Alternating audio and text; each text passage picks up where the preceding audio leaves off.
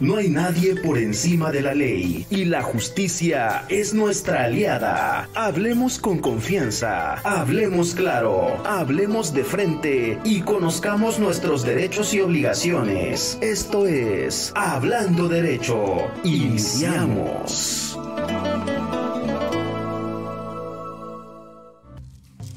Bien, muy buenos días, buenos días a todos. Como cada ocho días estamos aquí con ustedes con temas relevantes en el ámbito jurídico. Recuerden que el Consejo Estatal de Abogados bueno, trae este enlace con ustedes como sociedad para poder participar y estar actualizados. Su servidor y amigo Ricardo Popoca González, director general del Consejo, le da la cordial bienvenida a nuestro invitado especial a esta plática, el doctor Francisco Hurtado Delgado, magistrado del Tribunal Superior de Justicia, quien viene a darnos un tema muy importante, muy importante para ustedes, para el efecto de que este, participen, pregunten y entremos a una dinámica de, de trabajo. El magistrado Francisco Hurtado, bueno, viene con toda la intención de, de disipar las dudas que tengamos en la materia que vamos a un tema muy importante el día de hoy, que el tema que, que hoy nos ocupa que es el siguiente. ¿Es suficiente aumentar penas a las personas que actúan con violencia vicaria? Un tema importante para usted, un tema que a usted le interesa y es el momento de preguntar. Aquí tenemos al experto, señor licenciado, magistrado, doctor Francisco Hurtado, bienvenido y gracias. La verdad que el Consejo Estatal de Abogados le agradece la participación que, que nos da en este foro. Y bueno, usted conoce al Consejo Estatal de Abogados, una organización de abogados que, se preocupa por difundir, difundir la cultura con la sociedad y la participación con ustedes como servidores públicos. Quiero decirles que el, el doctor Francisco Hurtado pues es, es una persona eh, preparada, tiene doctorado, maestría, eh, ampliamente conocido en el ámbito jurídico, ha tenido varios cargos como presidente del, del Tribunal Estatal Electoral, este, ha estado en la Fiscalía, bueno, bastantes cargos, hoy ocupa el cargo de magistrado. Doctor, bienvenido. La verdad es que le agradecemos su presencia. Querido Ricardo, muy buen día, muy buena tarde, muy buena noche, desde donde nos vean. Le saluda Francisco Hurtado Delgado y, en primer lugar pues quiero felicitarte a ti y a todos los integrantes del Consejo Estatal de Abogados eh, por tener ese escaparate porque fomenta mucho la cultura jurídica y sobre todo eh, si hablamos en términos coloquiales, pues a la sociedad le podemos dar ese conocimiento o enterarse de lo que está pasando en la sociedad porque pues muchas veces la ignorancia no exime de la responsabilidad cuando se cometen eh, ciertas situaciones o conductas ilícitas. Por eso es muy importante este escaparate, repito, para que la gente, la sociedad se entere qué debe hacer, qué no debe hacer o cómo lo debe hacer. Eso es muy importante y por eso muy pocas personas o muy pocas asociaciones tienen ese fin precisamente de darle el conocimiento y de que se entere. Platicábamos hace rato con Raúl de que el derecho, la sociedad se va transformando día a día, va cambiando. Igual, el derecho debe ir siempre avanzando, avanzando y adecuándose precisamente a las necesidades que tenga la sociedad. Eh, día a día van surgiendo conductas que eh, si hablábamos de hace 100 años, nunca nos imaginábamos que iban a suceder. Sin embargo, yo quiero este, adelantar un poquito ahorita que la violencia siempre ha existido y creo que a través del tiempo nuestro legislativo pues ha ido ha tenido ya un catálogo precisamente eh, de leyes para que se pueda garantizar y proteger a, las y los ciudadanos de vivir y de tener una vida libre de violencia. Sin embargo, eh, con el tiempo también la violencia contra las mujeres, la violencia contra el género, no se ha eximido. Y creo que ya es un tema cultural y sobre todo enfoquémonos a nuestro país que nos, nos catalogan o tenemos este estigma de vivir en un país machista. ¿no? Sin embargo, pues aquí, si hablamos de, una cultura machista, eh, el género femenino, el género de la mujer, es precisamente la que lleva y padece de este tipo de conductas que van direccionadas contra las mujeres.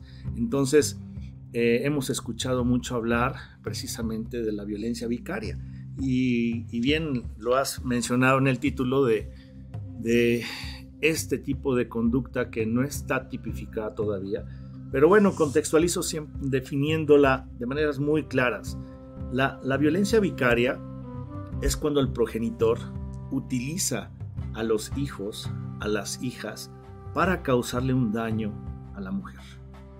Es decir, eh, muchos eh, estudiosos han dicho que es un acto privado porque va en la intimidad de un hogar y no se da cuenta. Sin embargo, pues ya ustedes como abogados, nosotros como impartidores de justicia, nos damos cuenta de esa situación cuando ya llegan a los tribunales, en la separación de un matrimonio, en la separación de una familia.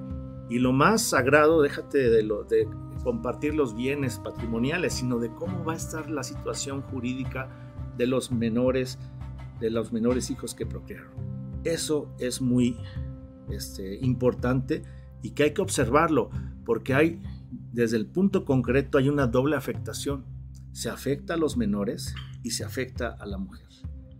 Lamentablemente, cuando se vive en esa sociedad y se vive en pareja, se vive en matrimonio, muchos matrimonios eh, todavía controlan los hombres a las mujeres, de amenazarlas, de controlarlas, a través de que si haces esto o, haces lo contrario a lo que estoy diciendo, me voy a llevar a los hijos. Incluso muchas mujeres están, se, se someten a ese tipo de amenazas incluso están hasta en algunas separaciones con tal de que le dejen a los hijos, con tal de que eh, permanezca, eh, no les sustraigan o no cumplan esa amenaza de, sustraerle a los hijos, aportan su parte de que les corresponde patrimonial. Es decir, las mujeres en verdad sí eh, sacrifican mucho, pero, y algo que comentamos también, no exime a los hombres. También tú me lo decías, es que yo como litigante, también llevo casos en donde hombres son manipulados y son afectados por ese tipo de conductas, en donde las mujeres también utilizan a los hombres, a los hijos, perdón, para someter o controlar a los hombres. Eh, en, México no tenemos una estadística realmente clara hasta este momento de una institución eh, oficial para que nos pueda dar números del universo de, los que padecen ese tipo de conductas de violencia familiar, cuántas mujeres y cuántos hombres hay. Sin embargo, aunque sea el 1% sea el de hombres, uno como impartidor de justicia tiene que también brindarle la administración de justicia porque no podemos discriminar. Tanto hombres como mujeres deben eh, tener la impartición de justicia. Pero lamentablemente el mayor número de víctimas, pues sí, lo padecen las mujeres. Claro. Doctor, este, hoy, hoy en día, usted lo acaba de mencionar, eh, la violencia vicaria es un tema nuevo, un tema nuevo que está surgiendo.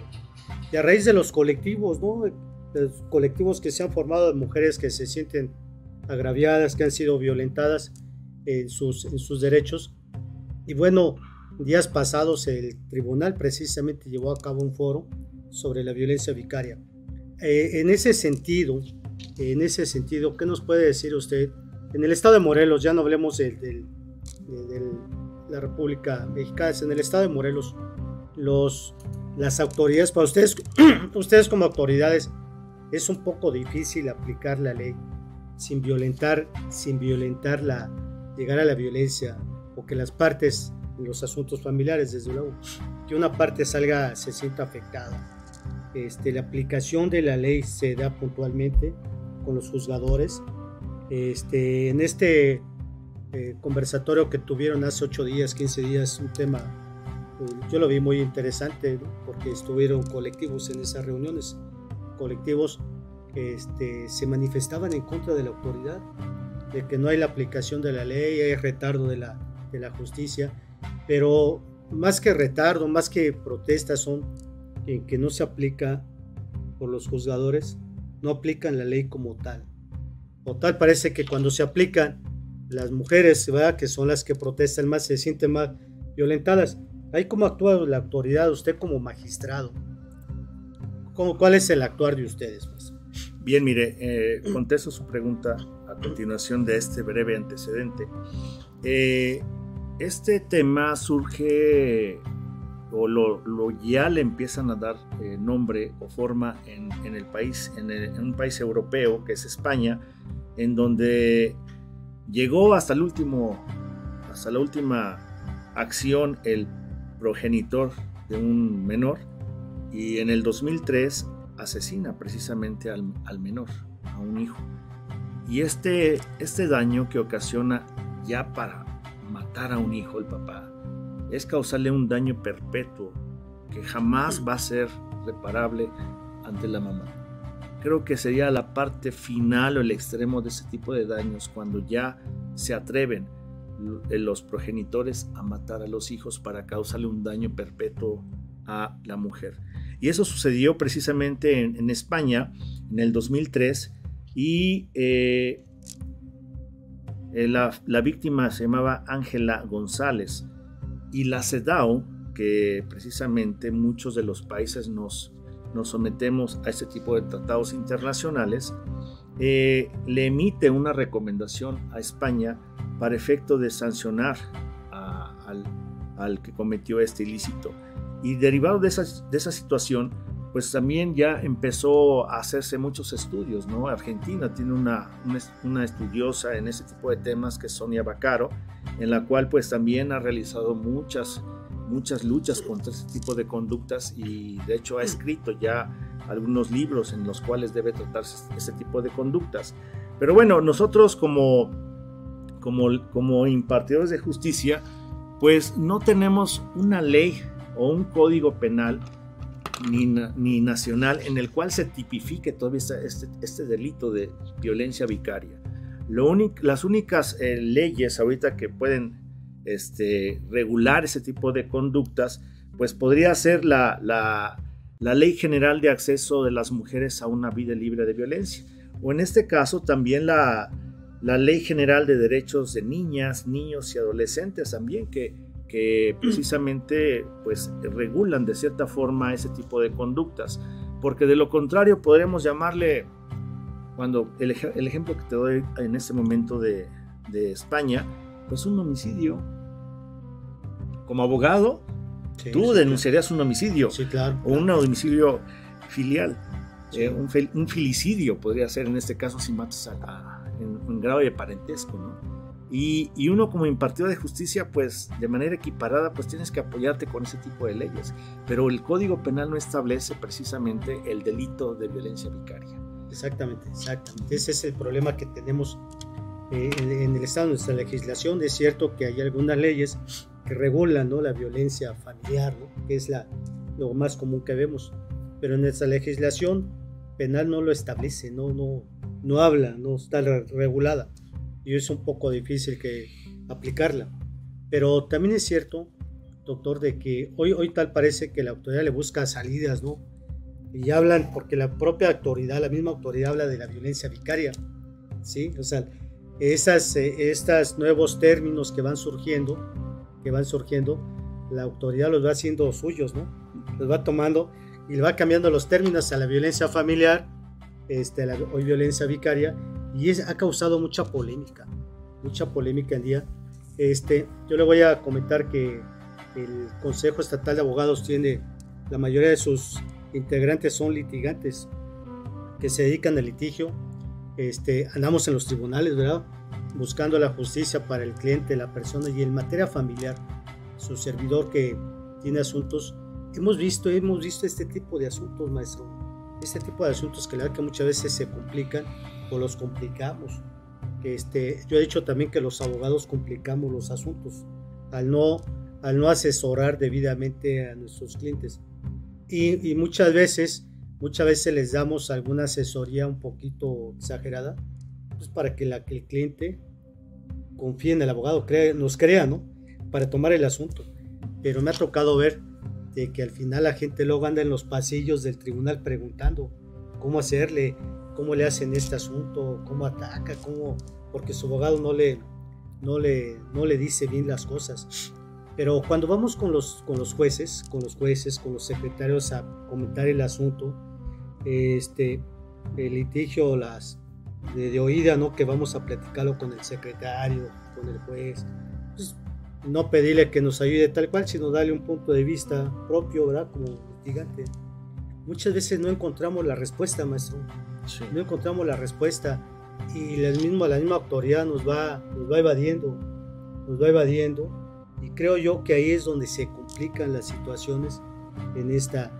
Y, llegamos al grado de la violencia, de la violencia bueno, vicaria se le llama el tema que nos ocupa la violencia vicaria, porque alguna de las partes se siente ofendida, se siente agraviada, porque no tiene respuesta por la autoridad. Y ahí es donde se nos complican las, las cuestiones. La pregunta es, doctor, el, realmente el personal, los jueces, están, los secretarios, están debidamente preparados para impartir la justicia con estos términos? o se van preparando. Yo he visto que el tribunal tiene preparación con su personal, ¿no? Hay conferencias, hay pláticas, hay una serie, pero actualmente, actualmente ahorita, ¿usted cree que los jueces, el personal esté debidamente preparado? Bien, mira, esto viene desde la Suprema Corte de Justicia de la Nación, en la cual implementa un protocolo para impartir justicia con perspectiva de género. Creo que si desde ahí nos basamos y con las pocas leyes que tenemos como herramientas para poder impartir justicia, creo que cuando existe la, sensibilidad y la, la, claridad, en este caso, de, meterse más a fondo los que impartimos justicia, creo que podemos tener un control de, de la situación. Sin embargo, pues sí, eh, yo soy de la idea de que debemos capacitarnos y tan es así que el propio presidente del Tribunal Superior de Justicia, nuestro presidente Jorge Gamboa Olea, se ha preocupado derivado de un asunto que trascendió fronteras hace unos meses aquí en el estado de Morelos precisamente, ¿no? Y derivado de ese tema, pues eh, sí se ha hecho capaz, se han hecho foros precisamente abiertos, como la semana pasada tuvimos algunas ponentes muy importantes y que son muy estudiosas de esos puntos y representantes de colectivas que están precisamente defendiendo el, interés de los menores, el interés del matrimonio, el interés de, una familia, creo que esto nos va a apoyar muchísimo a, sensibilizar a los que impartimos justicia.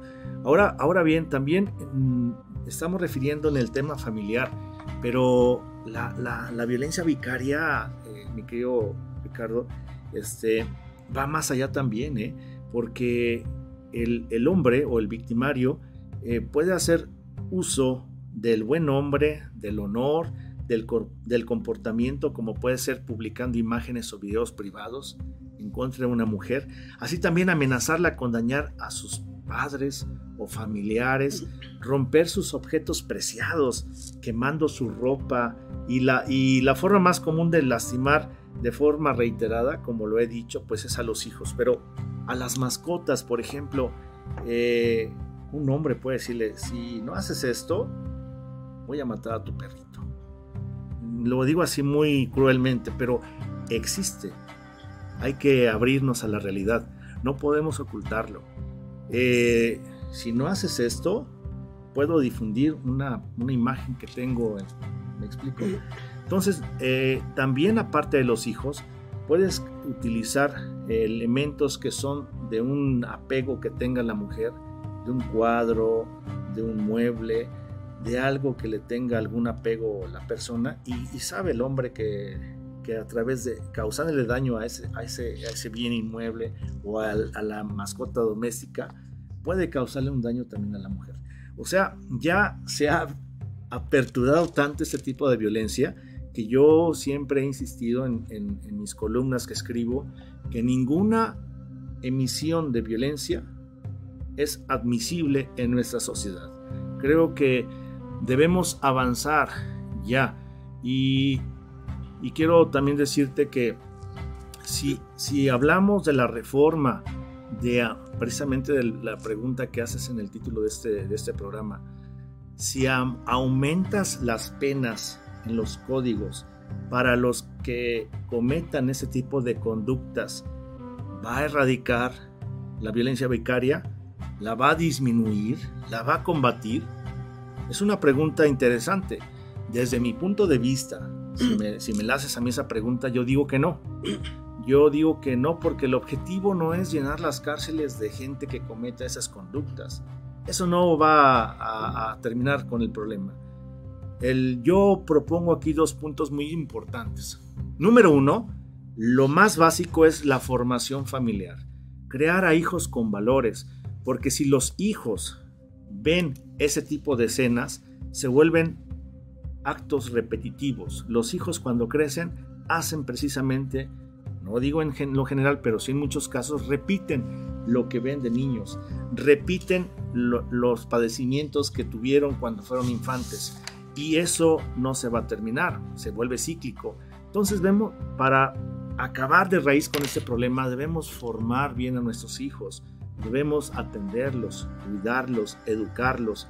Por supuesto, las instituciones educativas les corresponde la instrucción de la forma de valores, de reglas morales, de reglas éticas, de comportamiento social y por parte de las autoridades particularmente del legislativo, crear precisamente leyes públicas donde integren más a la sociedad, donde integren y protejan más a la familia. Creo que serían algunas salidas para de bajar rápido el balón, como se dijera coloquialmente, eh, para ir erradicando este mal que tanto nos hace. Bien, bien, doctor. Este, como ustedes se dan cuenta, hablando derecho con el Consejo Estatal de Abogados, un tema muy importante y lo acaba de, tocar el doctor. La pregunta es, ¿es suficiente aumentar penas a las personas que actúan con violencia vicaria? Participe, no se quede callado. Aquí está el experto, nos va a contestar. Y bueno, este es el programa que tiene el Consejo Estatal de Abogados para llevarlo para ustedes, para que participemos, interactuemos y saquemos las dudas que tengamos, doctor. Muchas veces este, nosotros decimos los clientes, la sociedad pues, tiene dudas al respecto. Este, desde hace rato andan preguntando cómo hacer en esto, cómo hacer el otro. Bueno, este programa es precisamente para eso, tratamos de ayudar, tratamos de colaborar eh, eh, con la sociedad. No somos expertos en esto, estamos aprendiendo. Estamos aquí tratando de, de, este, incursionar en este medio, pero lo hacemos con mucho gusto, lo hacemos en cumplimiento a los estatutos que nos marca la organización y bueno, este, si no lo hacemos, pues siempre vamos a estar callados. Por eso la intención es de invitar a los funcionarios como usted, ustedes, ustedes magistrados, para que acudan al programa. Y bueno, pues trabajemos con la sociedad, ¿no? Le demos algo de, de, lo que nos dio la, nuestra universidad. Entonces a ustedes les, los invito a que participen. La verdad es que son temas importantes. Se les ha dicho que nos, nos digan qué temas quieren escuchar qué temas quieren que traigamos, ¿verdad? buscaremos al ponente para que podamos este, interactuar. Y no se queden callados, participen. Mandamos un saludo afectuoso a la gente de Holanda, España, Bélgica, Estados Unidos, Panamá, Brasil, Perú, Chile, Guatemala y personas que nos acompañan. La verdad es que les agradecemos su, su participación en, este, en estos temas que nos ve, pero sí les pedimos la participación como usted se da cuenta, doctor, bueno, pues estamos al aire en, esos países, ¿verdad? Eh, que estos temas precisamente abarcan no nada más el México, sí. que es mundial, ¿verdad? No, pues ya, tal y como comenté, eh, España fue eh, uno donde se detectó precisamente y se, se abrió a la, al público ese tipo de violencia, ¿no?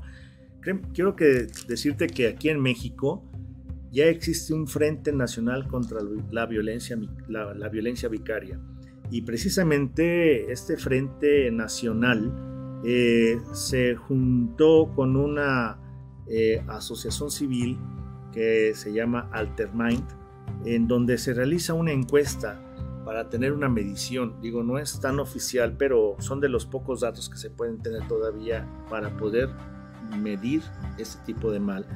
Y se realizaron 71 preguntas a 205 mujeres sobrevivientes de este tipo de violencia. Oye, sobrevivientes, ¿eh? preocupante.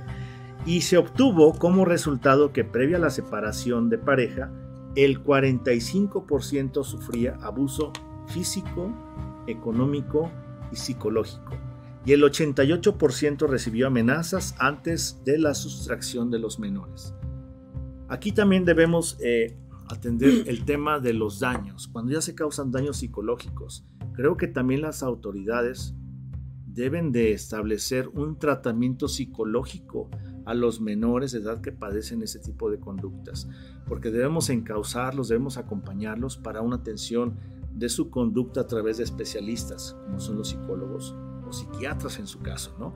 Porque ellos son las víctimas. Ah, ok. Ok. Doctor, eh, este, sobre el tema que nos ocupa, sobre el tema que nos ocupa, ¿es suficiente aumentar penas a las personas que actúan con violencia vicaria? Muchas veces escuchamos en los los expertos, en los congresos de la Unión, de los estados, de que van a aumentar penas por esta, por X delito, ¿no? Que ellos hacen sus... Pero la pregunta es, este, nuestros legisladores, nuestros legisladores, tanto locales como estatales, que están plenamente capacitados. ¿Usted cree que estén asesorados diariamente para, para aumentar las penas? Usted lo decía bien cierto, ¿no? su punto de vista, creemos que no es suficiente aumentar las penas si no se aplica. No es la intención de, llenar las, eh, las cárceles de, gente, sino aplicar otros métodos, otros mecanismos. Ahí los, eh, estos funcionarios, legisladores, qué es lo que tienen que hacer, porque creo que desde ahí viene el aumento de las penas, ¿no? Hablando de las cuestiones de legislación, hay que legislar en estos temas para poder aumentar o no aumentar o qué, qué hacer. Muchas veces, le repito, vemos que los, en el estado de Morelos nada más hablamos que este, se aumentó tal pena, ¿no? se modificó tal artículo, y, pero nunca se consultó al propio Tribunal Superior, a los magistrados, para que dieran su punto de vista, ni a las organizaciones de abogados, a los expertos que conocen principalmente ustedes. Yo he visto que no han sido tomados en cuenta. Fíjate Ricardo que algo muy importante y quiero también tener que viene a colación el tema y que en estos momentos seguramente se está desahogando en una audiencia pública en la Corte Interamericana en relación al tema de la prisión preventiva. Y en el 2019, eh, la anterior legislatura del Congreso de la Unión, en el Boletín 984, eh, los diputados crean una mesa denominada Fundamento Constitucional de la Prisión Preventiva y los expertos coincidieron en que esta medida y el aumento de penas no contribuye en la disminución de los delitos. O sea, volvemos a lo mismo. No solamente me refiero a la violencia vicaria, que no solamente aumentar las penas va a disminuir los delitos. Ya en los estudios y expertos que han tenido estas personas, pues llegan a la conclusión de que no es elevar las penas. Creo que debemos atender esta, problemática de otra forma, con mayor sensibilidad, con mayor formación de valores de axiológicos y sobre todo pues con con la, eh, eh, los especialistas que deben de ser, ¿no? Psicólogos, psiquiatras, creo que debe ser un equipo integral de expertos para poder atender ese tipo de problemáticas. Y bueno, concretamente hablando de la, de la impartición de justicia, pues como te he dicho, creo que todos los que impartimos justicia debemos de capacitarnos en estas nuevas eh, formas de conducta, del tratamiento que se debe hacer. Y si, y si somos invitados para los foros en, la creación de o las iniciativas que propongan alguna forma de, contener, resolver o erradicar ese tipo de conducta de violencia vicaria, eh, creo que estamos abiertos, no nos cerramos precisamente para aportar nuestra experiencia y nuestro conocimiento. Bien, doctor. Bueno, pues nuevamente, nuevamente a ustedes. Estamos con el tema, ¿es suficiente aumentar penas a las personas que actúan con violencia vicaria. Participe, la invitación está abierta. Está aquí con nosotros el experto que nos puede dar el punto de vista, su opinión. Y bueno, juntos podemos sacar conclusiones. Vamos a ir a una pausa. Vamos a ir a una pausa. Regresamos en unos minutos. No se vayan. Tienes derecho a informarte y nosotros estamos para ayudarte. Vamos a una pausa y regresamos. Hablando derecho.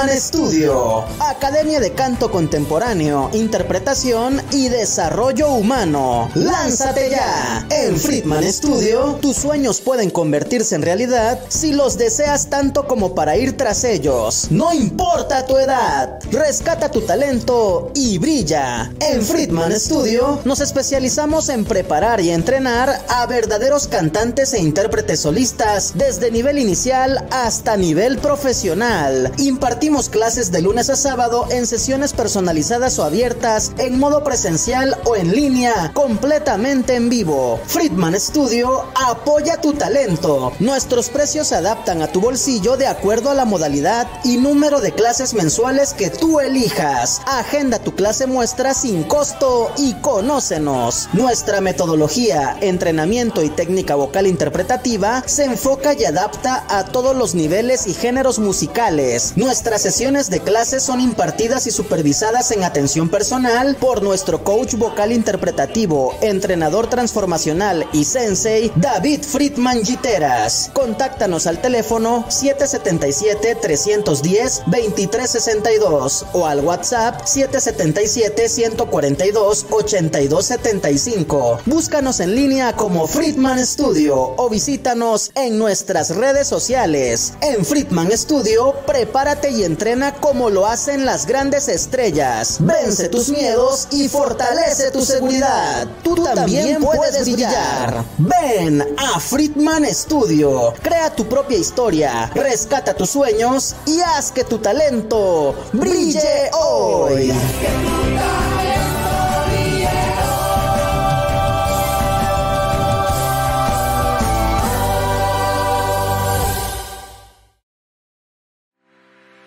Jackie Vasco Capelizani. Reestructura tu fibra capilar y luce un cabello sin frizz, hermoso, sedoso y con brillo. Contacto en Facebook e Instagram como Capelizani. Teléfono 777-328-6048. Jackie Vasco Capelizani.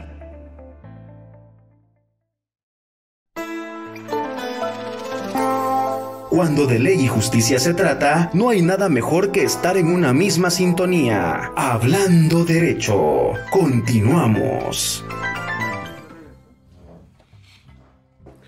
Bueno, estamos de regreso con ustedes. El tema que nos ocupa es suficiente aumentar penas a las personas que actúan con violencia vicaria.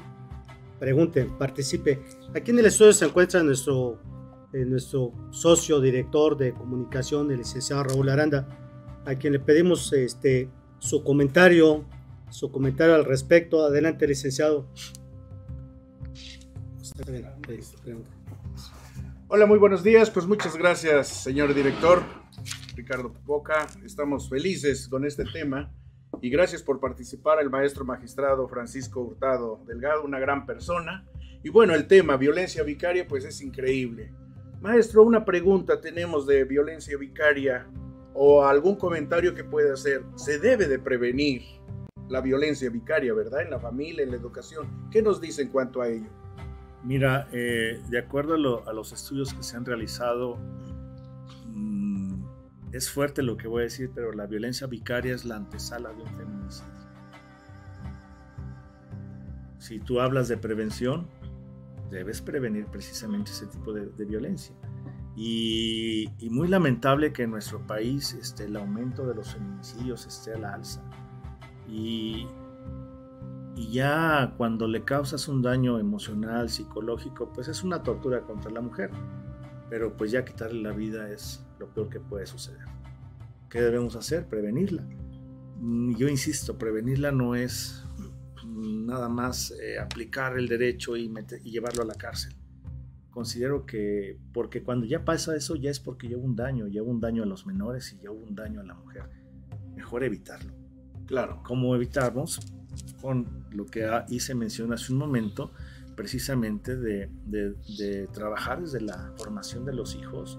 Creo que traer a los hijos no solamente es engendrarlos, sino formarlos. Es la mayor responsabilidad que tenemos. Y, lamentablemente la descomposición social que vivimos en este día, del abandono de la institución más importante que es la familia, pues eh, hoy en la mañana, por ejemplo, es integral la problemática. Y perdón que eh, me, me, vaya hasta este momento. Hoy en la mañana estaba en el gimnasio y en el gimnasio, incongruente que estás ejercitándote para estar sano, la música ambiental que ponen es de un grupo que se llama Santa.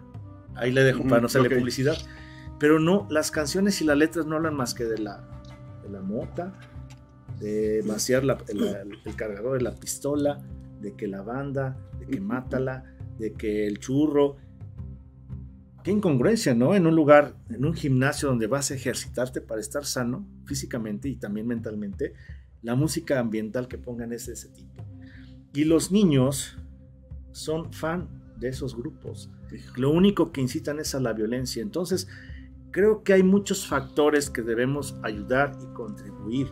No solamente es la autoridad, no solamente es el abogado, sino también las partes, los sectores, los, sectores sociales deben de participar, los padres de familia deben tener acercamiento, qué ven los hijos en la computadora, qué ven eh, en, en las redes sociales, qué publican creo que si, juntamos todos, todos esos elementos, podríamos prevenir, ayudar a la prevención para este tipo de, daño tan, tan grave que nos está causando, que es la violencia vicaria. Qué bueno, magistrado, de verdad que lo felicitamos porque está ahondando, está aportando, abonando a esta discusión de la cultura jurídica en un tema tan importante. Y en el Consejo Estatal de Abogados, pues bajo la dirección del maestro Popoca, pues siempre estamos en la vanguardia, ¿no? Y pues muchas gracias. Un punto que me lleva a la reflexión de que el, la OMS dice, algunos colegios de psicólogos han señalado que estos procesos de violencia provocan terribles consecuencias psicológicas difícilmente reversibles o sea, es una huella, es una tortura que queda para la mamá y los hijos y todos los familiares. Es un tema de mucho, de mucha tela donde cortar, ¿no, maestro? Sí, mira, eh, lamentablemente cuando se sucede un, divorcio en un, juzgado, cuando queda la guarda custodia compartida, el, el progenitor o el victimario es está utilizando precisamente a los hijos para seguirle dañando a la mujer de manera indirecta. Entonces eh, debemos darle un seguimiento ahí también a ese tipo de situaciones, porque no obstante que estén separados, pero que la guarda custodia de los hijos, una semana, una, una semana el papá, una semana la mamá, llevan y traen porque son alienados los hijos y, y les meten información y de causarles un daño para que ese daño, cuando esté con la mamá, se lo diga, lo vea y le cause un daño a la mamá. Y lo que decíamos hace rato, el daño no solamente le causan a la mamá, también a los menores. Y por eso también debe haber eh, políticas públicas para efecto de poder atender ese tipo de víctimas que son los menores de edad con atención psicológica, psiquiátrica, y eh, de hecho, hasta pues hay daños que les cometen de heridas perpetuas, ¿no? O heridas perpetuas emocionales, que ya es a veces irreversible poder tener, eh, sanar ese tipo de problemas. Se lo llevan siempre en la mente los hijos.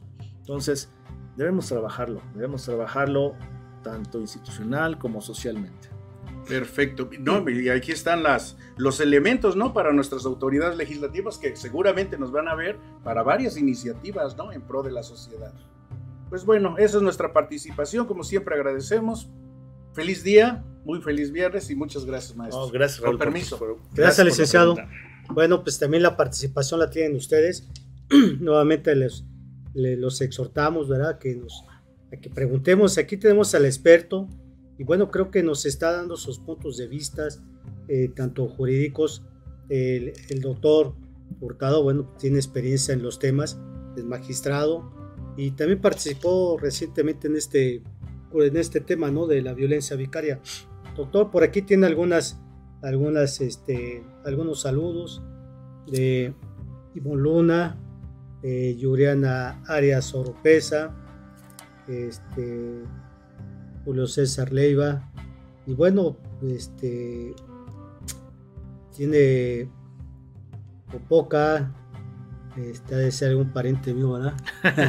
ha de ser, este, bueno, gente que le saluda, doctor, le dicen que agradecen y es gusto escucharlo con sus pláticas, sus ponencias. Eh, este, y nuevamente los invitamos a que participen, creo, consideramos que este es un tema muy importante. ¿Es suficiente aumentar penas a las personas que actúan con violencia vicaria? No se quede callado, participe, actúe. Y continuando, doctor, con este tema, en ese foro que tuvieron, que recientemente concluyó la semana pasada, que acaba de comentar, alguna, algunos acuerdos que se han tomado con los colectivos, que fueron varias personas de colectivos, tomar algunos acuerdos, hay algunas propuestas de su parte, porque yo creo que aquí tenemos que trabajar ambas partes, tanto la autoridad como la sociedad. Si la sociedad no nada más debe ser exigente, sino que también aportemos de, los, de las experiencias de lo que nosotros vivimos este, por fuera, como, nosotros, como litigantes nosotros, pues también tenemos otro chip, ¿no? Y otra, otra, otra imagen o otras historias que, que son importantes poderlas comentarles. Ha habido algunos tomaron algunos acuerdos, se van a reunir, va a haber algunos foros. ¿Qué nos puede decir al respecto para evitar precisamente no aumentar penas? Eh, se escucha por ahí, hablan de que pues, hay que aumentar las penas, pero ¿para qué efecto? ¿Sí? Bien, mira, en, los, en el último foro que se realizó en el, en el tribunal, eh, en el Tribunal Superior de Justicia del Estado de Morelos, eh, se acordó con las ponentes de seguir y continuar precisamente estas jornadas de trabajo para poder sensibilizar a los jueces, a los secretarios, eh, a las juezas, a los magistrados y magistradas.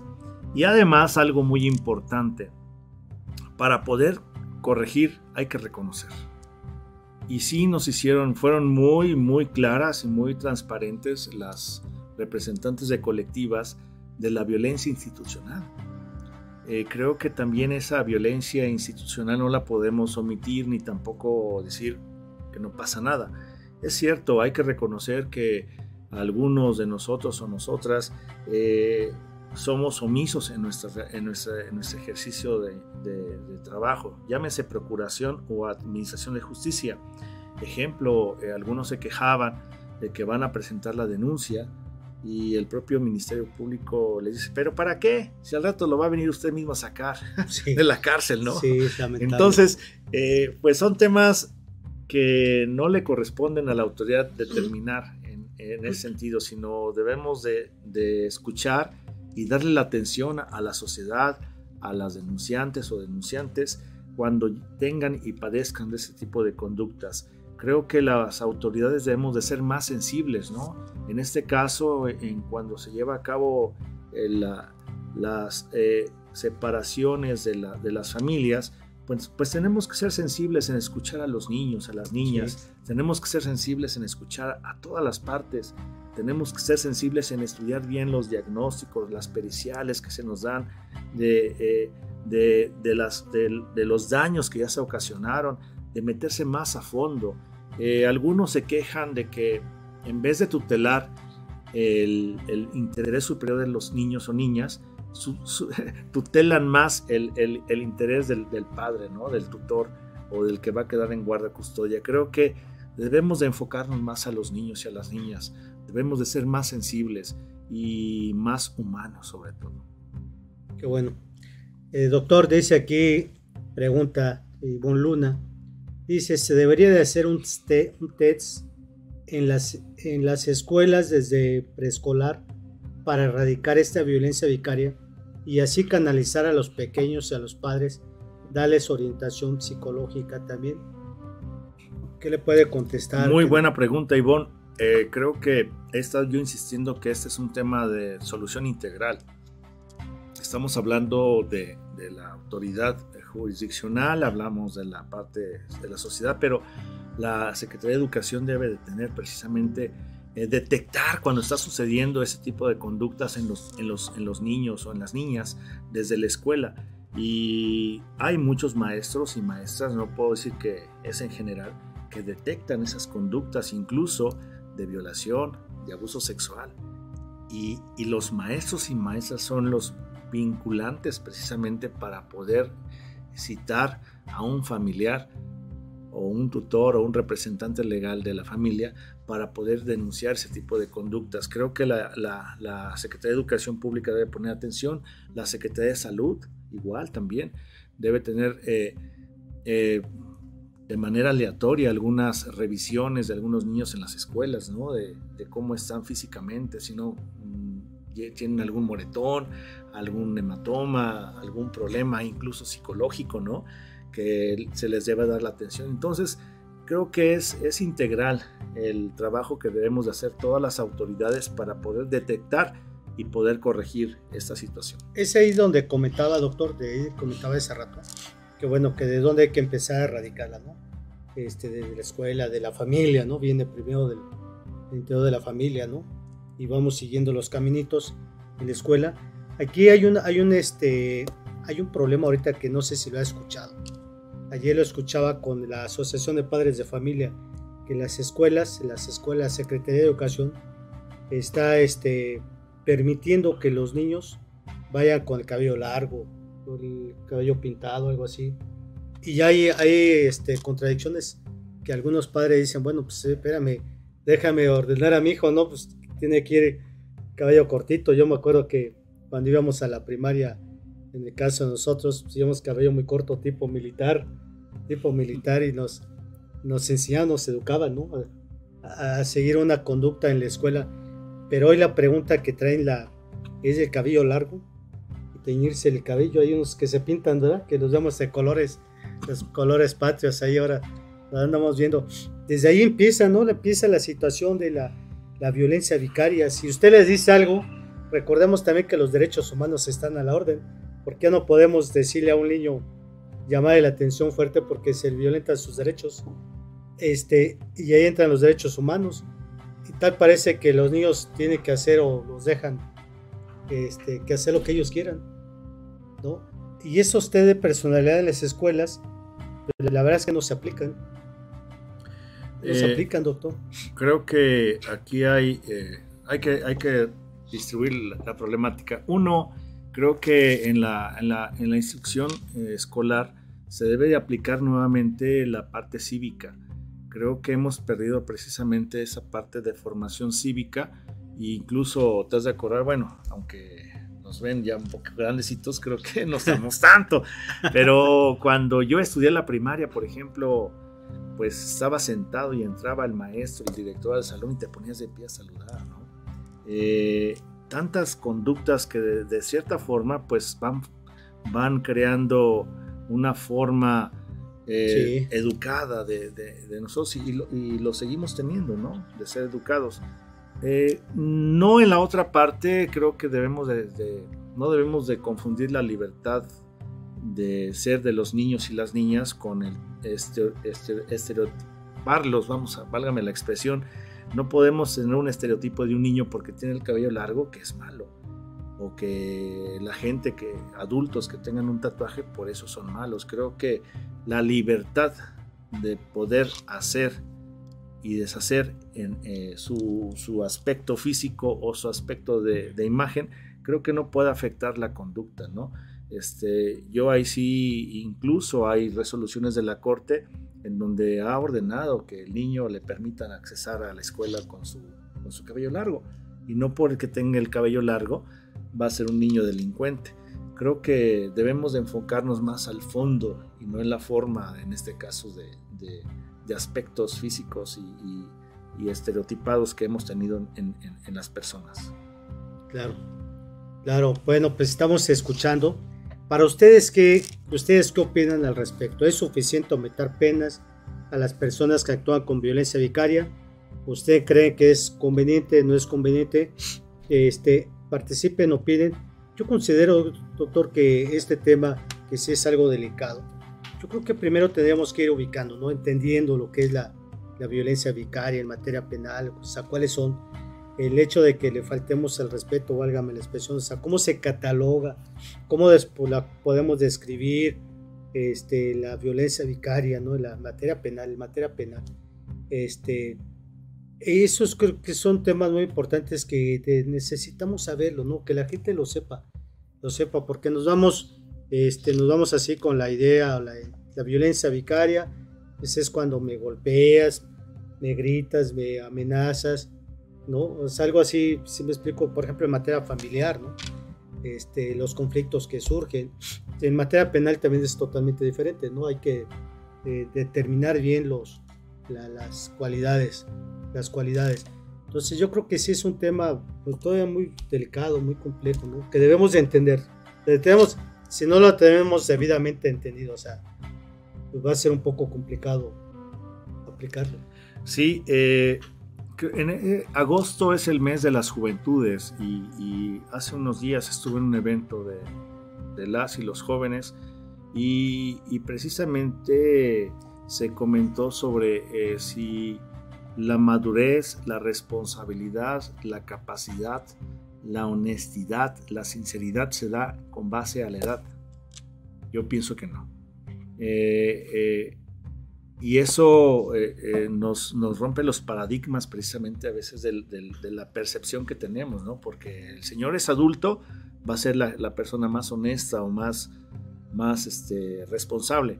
O porque es muy joven, ah, es que no eres responsable, eres inmaduro, eres deshonesto. No, no, creo que debemos ya romper esos paradigmas, repito, y, ver a las personas desde un punto de vista o a través de un cristal objetivo eh, debemos de darle la oportunidad a los jóvenes de participar también en este tipo de foros, porque ellos son, eh, eh, algunos son víctimas y, nos pueden dar sus, testimonios y, nos, y escuchándolo nos pueden aportar muchísimo para poder resolver, incluso para poder establecer políticas públicas a las autoridades legislativas. Qué bueno, qué bueno, bueno, vamos llegando a casi a la recta final, doctor, ya se nos termina el tiempo. Quisiéramos más tiempo para seguir charlando, platicando, pero bueno, el tiempo se acorta. ¿Qué nos puede decir ya en su como final? Un mensaje a la sociedad, un mensaje a los abogados también. Nosotros como abogados debemos también estar inmersos en estos cambios, prepararnos, ¿no? capacitarnos para poder este, trabajar, porque bueno, pues también depende de esos cambios que se van dando, no más es de la autoridad, sino los abogados también tenemos que estar preparados para poder aplicar la ley pero si no estamos preparados, pues va a ser difícilmente que podamos colaborar, tener un asunto y colaborar con la autoridad. ¿Qué les puede dar, qué mensaje puede darle tanto a la sociedad como a los abogados? Bien, eh, pues por parte de los abogados considero que eh, debe, debemos de estar actualizados. Hablamos hace rato de que pues, la sociedad va evolucionando y el derecho debe ir avanzando.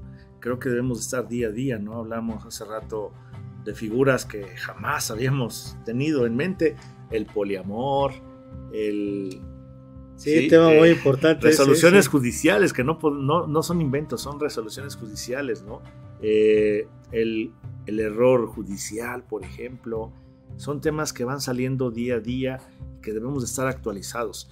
Y sobre todo por los abogados que son el primer contacto con, los, con, los, con las víctimas o la sociedad entonces, sí deben tener una ética profesional y una capacitación constante de actualización para que puedan acompañar y puedan atender la problemática de los clientes, ustedes como abogados. De la sociedad, pues he sido muy reiterativo, creo que debemos de enfocarnos más a los valores, a la formación familiar, debemos de tener cuidado con estos hijos, hoy con las nuevas tecnologías, pues deben ser para bien o para mal. Eh, el hecho de las tecnologías de comunicación, que es la internet o las redes sociales que utilizan los hijos o las hijas.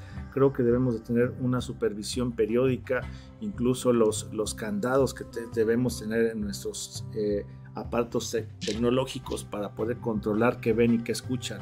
Eh, por parte de las autoridades, pues debemos seguirnos capacitando, debemos de humanizarnos más, debemos sensibilizarnos. De parte de las autoridades eh, integrales, como es la de salud, educativas y entre otras, pues deben de, también de ponerse eh, al, tanto de lo que está pasando, no nada más estar en oficina, sino también escuchar a la gente. Eso es lo que nos ha faltado mucho a las autoridades, escucharlos. Y, y sí, también decirles a los abogados que también sean ese vínculo de acceso a la, justicia. Eh, como magistrados he recibido algunas quejas de algunos eh, algunas, actores o intervinientes de un, de un asunto en donde el propio abogado o abogada le obstaculiza tener la comunicación con el juzgador. Y creo que en esas audiencias de alegatos o de oídas, como le decimos, creo que tienen el derecho todas las partes de hacerlo. Entonces, exhortar a los abogados y abogadas que tengan esa sensibilidad de atender a los clientes de la forma correcta y siempre debe haber comunicación para que podamos atenderlos. Eh, pues no queda más que seguir avanzando en este tipo de temas, mi querido Ricardo, y agradecer a todos los que nos escuchan, a todos los que han interactuado en las redes sociales, pues les enviarles un cordial saludo de su servidor y pues en las redes sociales eh, participo también constantemente en mi perfil y mi página de, de redes sociales, pues pueden interactuar con su servidor, dudas que tengan también, ¿por qué no? Y comunicarnos con mucho respeto, sobre todo pedirles el respeto y, y, pues soy un amigo de todas y de todos. Gracias, doctor. Bueno, pues ya escuchamos el mensaje que nos da el doctor Francisco Hurtado, experto en la materia magistrado presidente del Tribunal Superior de Justicia.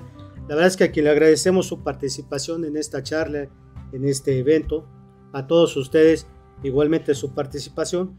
Y, como les he dicho, ustedes pregunten qué tema quieren escuchar, qué tema quieren que platiquemos.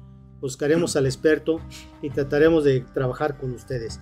Este consejo está para servirles, para ayudarles y bueno, ¿qué más? No me queda más que agradecerle, doctor. La verdad nos da mucho gusto. No, al contrario, Ricardo, este, agradecerle también a todo el Consejo de Abogados del Estado de Morelos, a, la licenciada Georgina, a nuestro amigo Raúl y a todos los, los integrantes de, esas, de este consejo por, por tenerte a ti como presidente y tener ese, ese tipo de iniciativas en la cual nos permite accesar más a la justicia que, tenemos todos los Gracias, doctor. Y bueno, por ahí lo vamos a estar buscando con otros temas importantes que es experto también en otros temas, en lo cual este, esperemos que no sea la primera ni la última, sino con mucho que esté aquí en este foro, ¿verdad? Las veces que sean necesarias aquí amigos de Freedom, a mis amigos, a los que están aquí presentes, gracias a la, a la producción, le agradecemos, licenciado, este, su trabajo y bueno, su apoyo y doctor, nuevamente gracias. A todos ustedes nos vemos el próximo viernes próximamente les damos a conocer el tema. Hasta la próxima.